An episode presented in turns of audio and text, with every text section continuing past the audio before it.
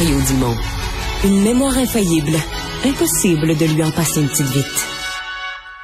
Alors hier, il y avait unanimité à l'Assemblée nationale euh, pour euh, je dire pour pas inviter, mais pour désinviter parce qu'il était bien invité sur la liste des euh, des gens qui devaient participer à cette commission parlementaire sur euh, l'immigration. Alexandre Cormier-Denis, euh, polémiste, qui a pris un certain nombre de positions qui étonnent. Mais aujourd'hui, sur les réseaux sociaux, on a vu les reproches qui étaient faits par le chef du Parti conservateur du Québec, Éric Duhem. Bonjour. Bonjour. Vous auriez souhaité que ce monsieur soit entendu? Mais en fait, c'est pas pas la première fois qu'il y a des, des cas comme ça là, mais j'aimerais ça que ça soit clair parce qu'on peut pas avoir un système où de façon discrétionnaire à la pièce cas par cas on décide comme ça un matin ben tiens, lui on va le désinviter ça marche pas de même. La démocratie, c'est important. C'est des consultations publiques. Euh, les gens se sont inscrits. Il, la, la personne, elle, a préparé un mémoire. Elle arrive pour aller en commission parlementaire. Puis là, comme, comme par hasard, la veille, qu'est-ce qui s'est passé entre l'avant-veille puis la veille de la consultation pour que finalement on décide Mais de il s'est passé que c'est sorti dans les des médias, on fait des recherches sur des propos précédents, donc, suprémacistes blancs. Donc, les autres font pas de recherche. Fait que dans le fond, ils blâment Trudeau à Ottawa, mais ils ont fait exactement la même chose à Québec. C'est ça qu'on est en train de nous dire, là? On est en train de nous dire qu'ils ont pas fait le job, qu'ils ont inscrit n'importe qui sur la liste, puis que là, qu'il y, a, y a un média qui a fait son job, puis là, on dit, ah, ben lui, on peut plus l'inviter.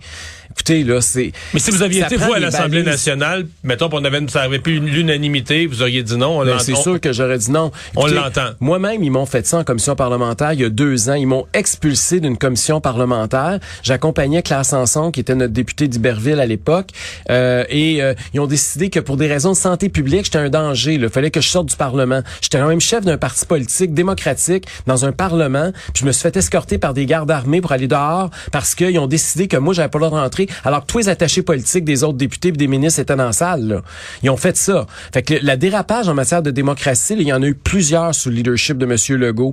Euh, moi, je m'inquiète. J'ai l'impression que c'est un des, sinon le premier ministre le plus, le moins démocratique de, de l'histoire récente mais du là, Québec. dans ce cas-ci, je veux pas l'excuser lui, mais tous les partis se sont entendus. Même le matin, les autres passaient en point de presse pour dire qu'il faudrait l'exclure. Ils sont tous entendus pour m'expulser aussi. Ils sont tous entendus. Rappelez-vous, il y a un événement qui devait avoir lieu cet été au Centre des congrès de Québec.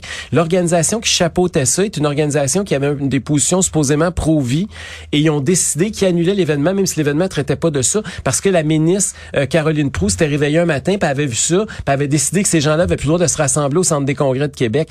Je veux dire, on peut pas faire des politiques comme ça. La démocratie, c'est trop fondamental euh, pour que ça prend des balises claires. Et là, on n'en a pas, puis c'est du cas par cas. Ça dépend comment, de quel pied va se lever François Legault le matin, ou si le ministre va lire quelque chose dans un article de journal qui traîne quelque part à la café de l'Assemblée nationale. C'est pas sérieux. Ça, prend un cadre, ça prend des... C'est quoi qui fait que cette personne-là n'a pas le droit d'aller en commission parlementaire?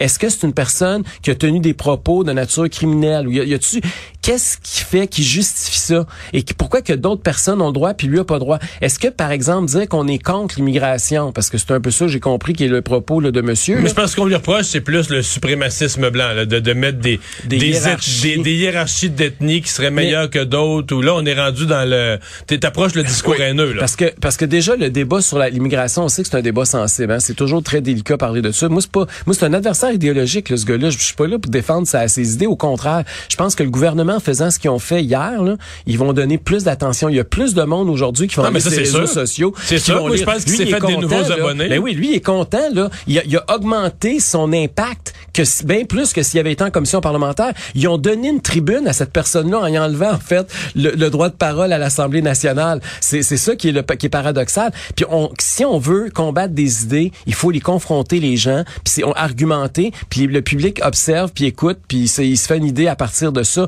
Mais de vouloir baïonner quelqu'un ou de le censurer sans explication, parce qu'on n'a pas eu d'explication. Hein? Moi, j'attends toujours l'explication claire. C'est quoi qu'il a dit, quand, comment, pourquoi, puis c'est sur quelle base, puis c'est quelqu'un d'autre sais, Monsieur Nadeau-Dubois, par exemple, le, le, Québec solidaire, c'est un parti qui a déjà eu des liens organiques avec le Parti communiste du Québec. Est-ce qu'on va empêcher ces gens-là de siéger à l'Assemblée nationale? Leur candidat de Québec solidaire, pendant l'élection partielle dans Jean Talon, là, il était avec un militant là, qui avait ACAB sur son euh, All Cops Are Bastards sur son sur son t-shirt. Un anti-policier. Anti-policier. Qui encourage à la limite la violence envers les policiers. Est-ce qu'on empêche ce candidat-là d'être candidat aux élections? Il va peut-être être élu lundi. Là. Fait que je veux dire, un moment donné, là, est où la ligne? on peut pas, parce que ça fait notre affaire, dire OK, si on l'accepte, puis parce que ça fait pas hmm. notre affaire, si on l'accepte pas. Là. Pensais que vous alliez être plus de bonne, plus de bonne humeur que ça aujourd'hui? Ah, ben oui, je suis de bonne humeur. Mais non, mais avec, les, avec, la belle, avec la belle annonce, le plus gros investissement industriel de l'histoire du Québec, tout le monde est de bonne humeur, non? Ben écoutez, c'est euh, malheureusement, c'est les contribuables qui vont payer. Là, le 3 milliards, il sortira pas, il tombera pas euh, des, des arbres. Là, c'est pas. Euh, moi, ça m'inquiète. Je pense pas que c'est le rôle du gouvernement de choisir des gagnants puis des perdants parmi les entreprises. Je pense pas que c'est le rôle du gouvernement de prendre un risque. Hein. Le, ce matin, le titre de la presse, c'était de parier, de parier sur une filière au niveau des batteries. C'est pas le rôle du gouvernement de faire ça. C'est pas le rôle du gouvernement d'aider une multinationale étrangère alors que nos PME au Québec en arrachent, on a le nombre record de faillites au Canada. Je pense pas que c'est le rôle du gouvernement de faire ça. Moi, je suis pas un dirigiste. Je ne crois pas, comme M. Fitzgibbon et les trois autres partis d'opposition à l'Assemblée nationale, quelqu'un qui pense que c'est le gouvernement, c'est mieux que l'entreprise privée puis que les investisseurs privés, ce qui est bon pour l'avenir du Québec. Et le rôle du gouvernement, c'est pas de choisir des gagnants et des perdants. Le rôle du gouvernement, c'est de s'assurer qu'il y a un environnement euh, fiscal qui soit avantageux pour tout le monde au Québec. Malheureusement, c'est pas ça qu'on fait parce que ce 3 hmm. milliards-là qu'on décide de donner à une entreprise suédoise, mais on va le chercher en taxes en impôts dans le portefeuille des mais contribuables. Mais on le donne pas tout. on va avoir des actions de la compagnie. Il y a une partie qui est un prêt remboursable. Mais ça aussi, c'est un pari. Là.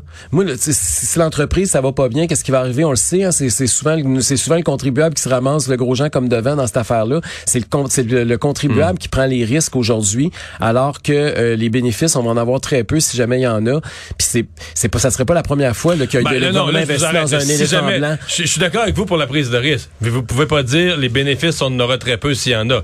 Mettons que ça marche, mettons qu'il y a une phase 2, mettons que Norval devient un champion mondial. Euh, ça va être extraordinaire pour le Québec. Les emplois, les payes, les impôts sur les payes, on va imprimer l'argent pendant des décennies peut-être. Mais je regarde les exemples de quand ils donnent des prêts pardonnables aux entreprises. Là, je vais vous dire que le taux de retour est pas toujours très élevé. Hein. Le gouvernement a plus l'habitude de perdre de l'argent que de faire de l'argent. Moi, je crois pas à cette façon de développer l'économie du Québec. Je sais que c'est la façon de M. Trudeau à Ottawa, puis la façon de M. Legault à Québec. Hmm. Mais euh, moi, je suis un conservateur. Je pense qu'au contraire, le gouvernement aurait dû réduire les impôts de l'ensemble des PME au Québec, qui en arrachent énormément ces temps-ci. Plutôt. Puis l'autre affaire qui est paradoxal, M. Dumont, là, ce même gouvernement-là, là, avec M. Fitzgibbon puis M. Legault, ils nous disent que là, il va y avoir une pénurie au niveau énergétique. On nous parle de sobriété énergétique parce qu'on n'a plus d'électricité. On nous parle d'une crise du logement, puis on nous parle de pénurie de main-d'œuvre.